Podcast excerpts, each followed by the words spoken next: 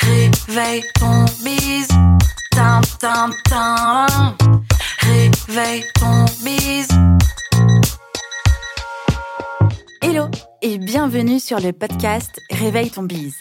Je suis Justine, mentor podcast et business. J'aide les entrepreneurs à développer un business qui leur ressemble grâce au Human Design et sans prospection grâce au podcast. Tous les lundis à 6h, je me mets au défi de vous partager des conseils et de l'inspiration pour vous réveiller, vous et votre business. Est-ce que vous êtes prêts à attaquer cette nouvelle semaine à fond? Moi, je le suis. C'est parti, bonne écoute Hello hello et bienvenue dans ce nouvel épisode de Réveille ton bise. J'espère que vous allez bien et que votre semaine démarre à fond. Soyons d'accord, le mois de janvier a été un mois terriblement long et assez éprouvant pour certains et certaines d'entre nous. C'est pourquoi aujourd'hui j'ai envie de vous parler de huit techniques pour ne plus se laisser déborder dans son travail. Histoire qu'on remette un petit peu les pendules à l'heure et qu'on essaye quand même de vivre cette année 2022 de la meilleure façon possible. Alors c'est parti, voyons ensemble les huit techniques possibles pour ne plus se laisser déborder dans son travail. Soyons d'accord, la charge mentale de la quantité de travail à réaliser est souvent le premier frein eh bien, à sa réalisation. On ne sait pas comment s'y prendre, on ne sait pas par où commencer et on finit par procrastiner, bâcler ou se laisser déborder par les délais. Il est possible que certaines journées nous échappent quand d'autres semblent être subies et ça, c'est l'angoisse. Alors voilà, je vous présente huit techniques pour essayer, en tout cas pour vous aider, de vivre pleinement vos journées et de gagner en efficacité. On n'est pas venu là pour souffrir. La première technique que je vous partage aujourd'hui, j'en ai déjà parlé à plusieurs reprises, mais une piqûre de rappel, ça peut toujours faire le taf. Alors, la première technique, c'est de créer des process pour les tâches récurrentes. Je m'explique. Euh, les process, c'est une véritable valeur ajoutée dans votre entreprise et surtout pour votre santé mentale. C'est aussi le meilleur moyen d'améliorer et d'optimiser vos tâches récurrentes et actions indispensables pour votre business, pour sa survie. Un process, c'est avant toute chose une méthodologie. Le process va décrire la réalisation de la tâche en question de A à Z. Et pour savoir si votre process est suffisamment clair, complet et précis, eh bien, faites passer le test à une personne qui ne sait absolument pas de quoi il est question au départ. Cette personne-là devrait pouvoir réaliser cette tâche sans votre aide. Le faire tester par un ou une business friend peut aussi vous donner de bons indices et vous aider à améliorer le process si nécessaire. Créer des process permet de comprendre le temps passé sur une tâche et de l'optimiser à l'aide d'outils, euh, des templates par exemple, des raccourcis, euh, etc. Et euh, de plus, la mise en place des process va pouvoir vous garantir une qualité de la réalisation de façon constante. Il n'y aura pas la place à ouais, non, j'ai pas trop envie, je suis un peu fatiguée. Non, vous savez ce dont il est question et on commence le process de A à Z pour cette tâche. Et si jamais vous envisagez de faire appel à un stagiaire, de recruter un ou une alternante ou de déléguer à un ou une prestataire, la création de process va être indispensable pour accueillir votre deuxième cerveau, votre bras droit, vos petites mains dans des conditions optimales afin de gagner du temps et d'être immédiatement efficace. Pour en savoir plus sur l'utilité et la création des process, eh bien, je vous invite à écouter ou réécouter l'épisode de podcast numéro 28 qui s'appelle Créer des process pour son business. Pourquoi? Et comment La deuxième technique, c'est d'être réaliste sur le temps nécessaire à la réalisation de la tâche. Dit comme ça, ça peut paraître évident, mais euh, dans la réalité, dans la vraie vie, ce n'est pas toujours le cas. Plus on a de choses à faire, plus on a tendance à sous-estimer le temps nécessaire pour réaliser une action de manière à atteindre ses objectifs sur une journée ou une semaine. Au final, on peine à y arriver et on finit toujours soit avec du travail bâclé, soit avec des journées qui n'en finissent plus on continue d'accumuler de la fatigue et puis aussi ça engendre de la procrastination. C'est pourquoi c'est indispensable d'établir des délais réalistes et de prendre en compte les facteurs extérieurs comme la fatigue, le stress, votre charge mentale, etc. Quand vous avez créé des process, vous avez quand même une idée un peu plus fixe du temps qu'il va vous falloir pour réaliser cette tâche en question. Dans ces cas-là, c'est ce temps qui doit être euh, qui doit être indiqué, qui doit apparaître sur votre agenda pour réaliser cette tâche.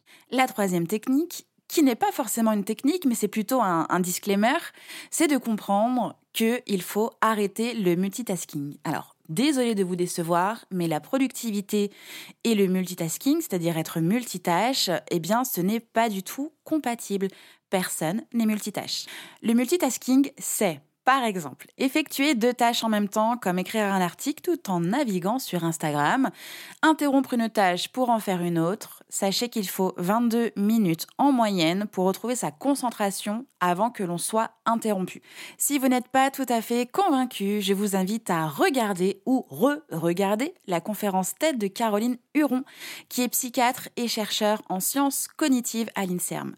Lors de cette conférence, elle a invité le public à visionner une vidéo avec pour seule consigne compter le nombre d'échanges de ballons.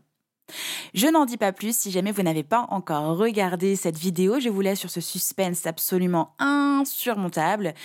Il n'y a plus qu'à aller regarder la vidéo pour savoir si le comptage de ballons a été euh, réussi. Mais quand même, je vais vous glisser un petit indice qui est que cette expérience démontre que pour apprendre à prioriser, eh bien, il faut oublier le multitasking. Notre cerveau n'est tout simplement pas adapté pour réaliser plusieurs tâches en même temps.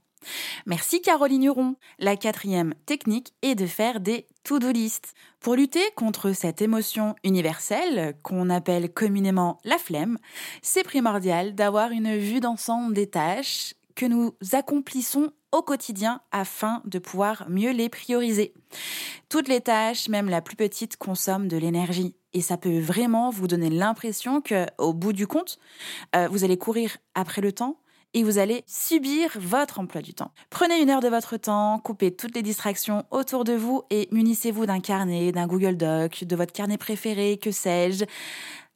j'ai envie de dire Notion, et asseyez-vous, respirez et notez l'intégralité des tâches que vous réalisez au quotidien. Vos tâches professionnelles, mais aussi vos tâches personnelles. Tout doit y passer, de la lecture de vos mails à votre routine matinale, en passant par les activités du petit dernier, les courses pour la semaine, anniversaire de Tati Marcel.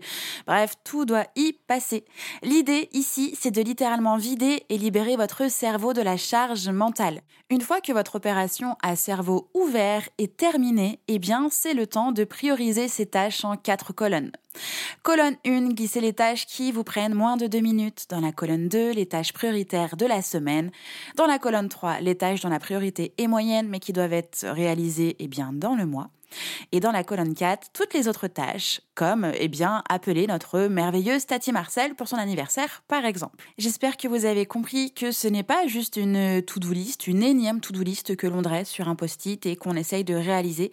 C'est une to-do list intelligente, c'est une to-do list qui est réaliste et qui va vraiment vous permettre d'avancer.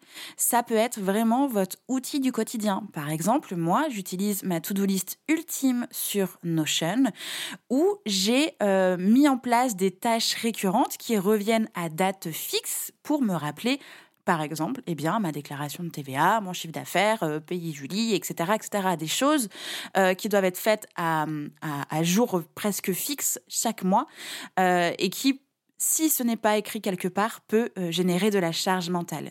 Si jamais vous souhaitez vous mettre à Notion et tester cette to-do list ultime, eh bien, vous pouvez télécharger gratuitement ce template Notion prêt à l'emploi.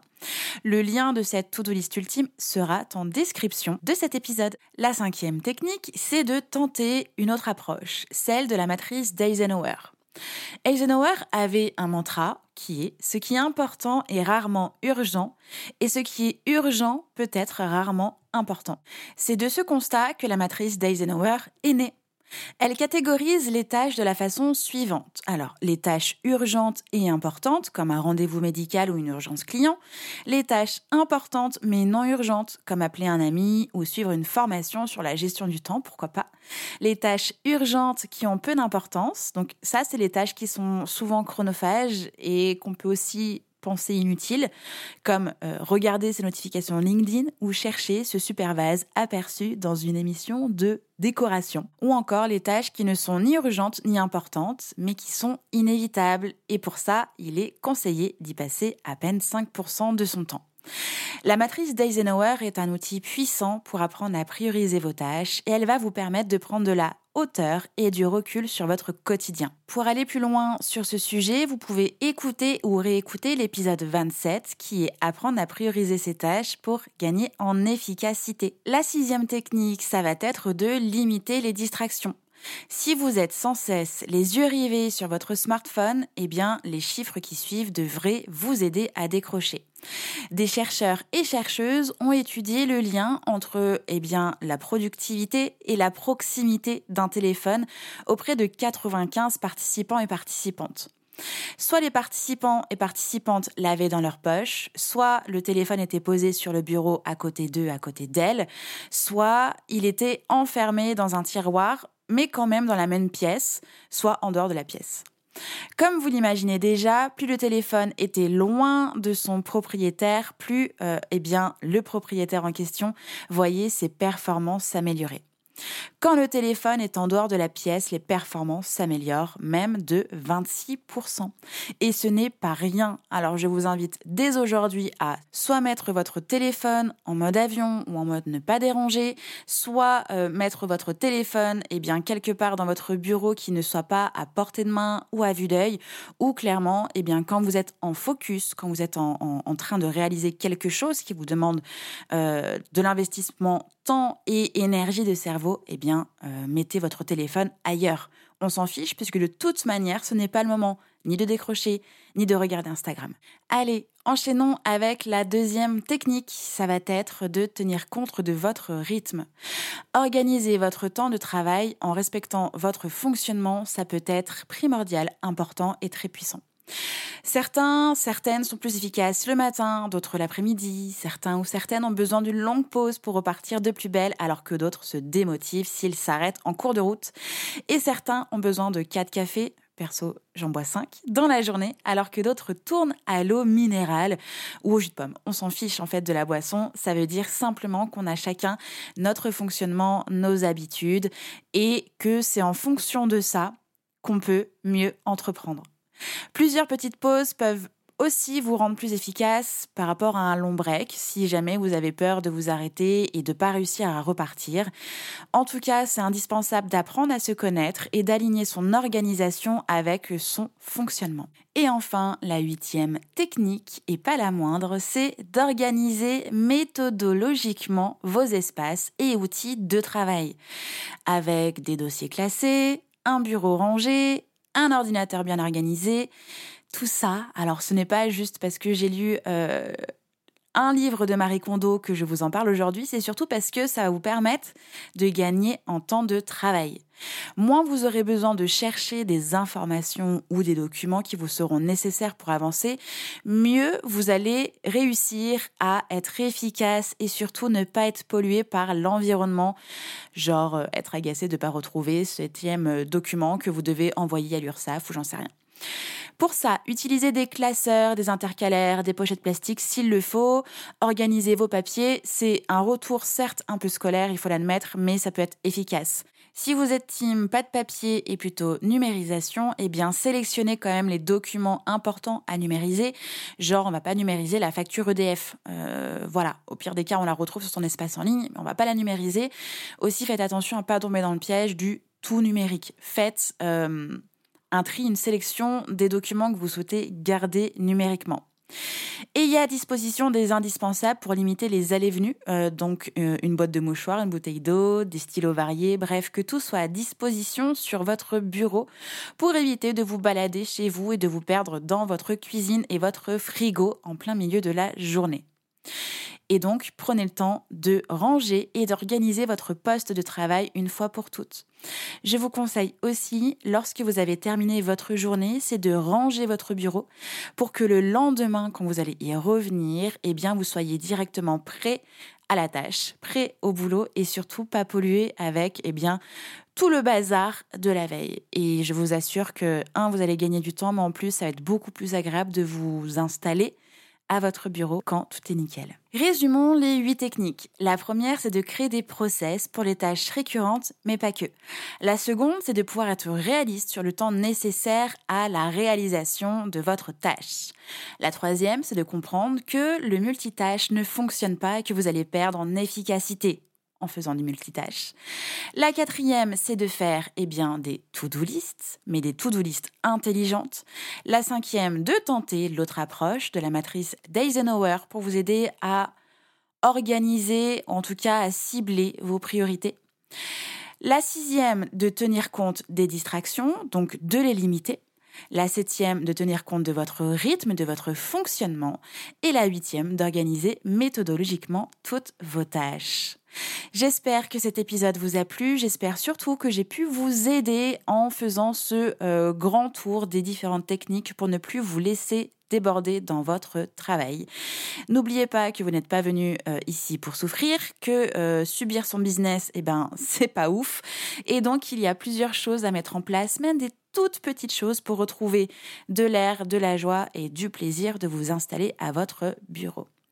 Je vous souhaite un bon lundi, je vous souhaite évidemment une belle semaine et on se retrouve lundi prochain. Ciao ciao J'espère que cet épisode vous a plu. N'hésitez pas à partager le podcast à une personne qui veut aussi se réveiller avec vous. Retrouvez l'ensemble des informations et des liens en description de l'épisode ainsi que sur le site internet www.justinarma.com. Si vous avez des idées, des suggestions, ou si vous avez juste aimé cet épisode et que vous voulez me le dire, direction Apple Podcast pour laisser un commentaire et des petites étoiles. Vous pouvez aussi me laisser des petits mots sur Instagram au nom de Justine-du-bas, Arma avec deux A, ou par mail à l'adresse hello.justinarma.com. N'oubliez pas de vous abonner à Réveil ton bise sur votre plateforme d'écoute préférée pour ne pas louper votre réveil. On se retrouve lundi prochain, 6h, pour un nouvel épisode. Bonne semaine. Ciao